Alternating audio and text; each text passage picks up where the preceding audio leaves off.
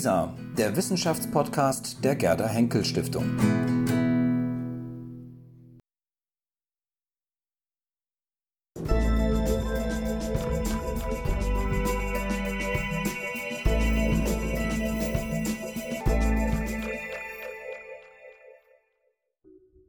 Das Oldenburger Münsterland bei Vechta. Hier liegt der kleine Ort Mühlen, in dem sich der Wissenschaftshistoriker Günther Östmann mit zwei Lokalhistorikern an einem historischen Gebäude verabredet hat. Norbert Krogmann vom Heimatverein Mühlen und sein Kollege Alfons Vöckerding wollen ihm die älteste erhaltene Seefahrtsschule Deutschlands zeigen. Die Entstehung dieser Schule verdankt sich ja, der Absicht des damaligen Nebenschullehrers Johann Hinrich Rabe hier in Mühlen, sich einen Nebenverdienst zu schaffen. Rabe fuhr als Steuermann zur See im Sommer und versuchte sein Gehalt aufzubessern, indem er Unterricht in den Wintermonaten nordischen Unterricht erteilte. In eben diesem Gebäude. Ab 1817 wurden hier Seeleute ausgebildet. Die herzogliche Kammer in Oldenburg genehmigte 150 Reichstaler zur Anschaffung der nötigen Bücher und Instrumente für den nautischen Unterricht in der alten Dorfschule. Doch wie kam es dazu, dass hier auf dem Plattenland, 100 Kilometer von der Küste entfernt, Seefahrer die Schulbank drückten? Die Motive waren im Grunde die blanke Not. Das Gebiet war gekennzeichnet durch das sogenannte Heuerlingswesen. Das heißt, das waren kleine Nebenerwerbslandwirtschaften, die ihre Eigentümer kaum ernähren konnten. Viele gingen auf den sogenannten Hollandgang, in die benachbarten Niederlande, also eine frühe Form der Arbeitsmigration. Und andere zogen es vor, auf See zu gehen. Der einstige Unterrichtsraum ist als kleines Museum hergerichtet.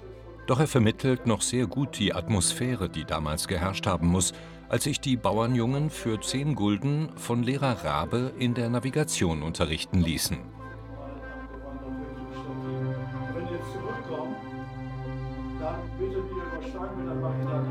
Alfons Vöckerding erzählt Günther Östmann, dass manche von den Schülern im Frühjahr vier Wochen bis nach Stettin wanderten, um dort im Sommer auf Heringsfang zu gehen.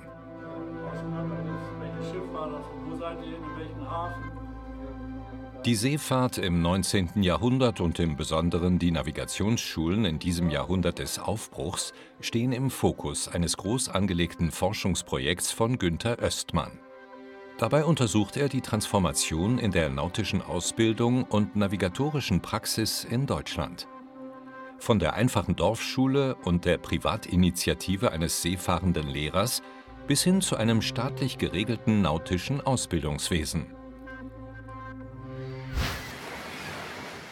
Das 19. Jahrhundert ist durch eine bis dahin beispiellose Vermehrung des Verkehrs und einem stark expandierenden Welthandel geprägt. Die Schifffahrt hatte dabei einen bedeutenden Anteil. Der Übergang von der Segel zur Dampfschifffahrt bedeutete einen tiefgreifenden Strukturwandel im maritimen Gewerbe. Wie sich all diese Veränderungen auf die Ausbildungspraxis der Seeleute auswirkte, lässt sich an einzelnen Beispielen gut ablesen. Immer noch auf dem Plattenland, aber doch schon etwas näher zur Küste. Im ostfriesischen Timmel besucht Wissenschaftshistoriker Östmann die dortige Navigationsschule. Dort steht ein stattliches Gebäude, ganz anders als die redgedeckte Karte in Mühlen, obwohl die Schule in Timmel auch auf eine lange Geschichte zurückblicken kann. In Timmel gibt es seit etwa 1825 bereits Navigationsunterricht, der zunächst privat erteilt wurde. 1845 ist eine reguläre Schule gegründet worden. Und dieses Gebäude hinter uns ist 1876, also nach der Vereinheitlichung und Reform des Navigationsunterrichts im Gefolge der Reichsgründung 1871. Und damit veränderte sich vieles. Auch der Unterricht ist standardisiert worden, nach preußischem Vorbild nach 1871. Und das hatte für Timmel insofern gravierende Folgen, als nämlich nach dem preußischen Vorbild nunmehr ein Steuermanns- und ein Schifferkurs eingeführt wurde. Das heißt, wenn man Kapitän werden wollte, musste man einen Schifferkurs absolvieren. Und das fand hier in Timmel nach der Reform des Unterrichts nicht mehr statt. Das heißt, die Schule wurde sozusagen degradiert. Man konnte hier nur noch den Steuermannskurs absolvieren. Doch auch hier stellt sich die Frage, warum die Schule im Binnenland betrieben wurde.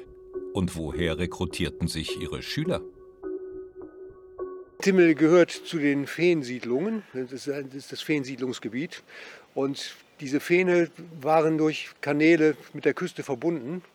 Und weite Teile der Bevölkerung widmeten sich der Schifffahrt. Infolgedessen bestand auch ein Bedürfnis nach nautischer Ausbildung auf dem platten Lande. Feen ist ein Begriff für ein Moor. Und die Erschließung von Moorlandschaften führte zu Feensiedlungen mit einem ausgedehnten Kanalsystem. So war das Binnenland mit der Küste verbunden und eine starke seemännische Tradition etabliert. So entstanden im 19. Jahrhundert immer mehr deutsche Navigationsschulen an der Küste und eben auch im Hinterland. Die Expansion der Schifffahrt verlangte nach immer mehr und immer besser ausgebildeten Seeleuten. Dies zu bewerkstelligen war ein Schlüssel zum wirtschaftlichen Erfolg. Im Verlauf des 19. Jahrhunderts gerieten deshalb die Weltmeere immer stärker in den Fokus.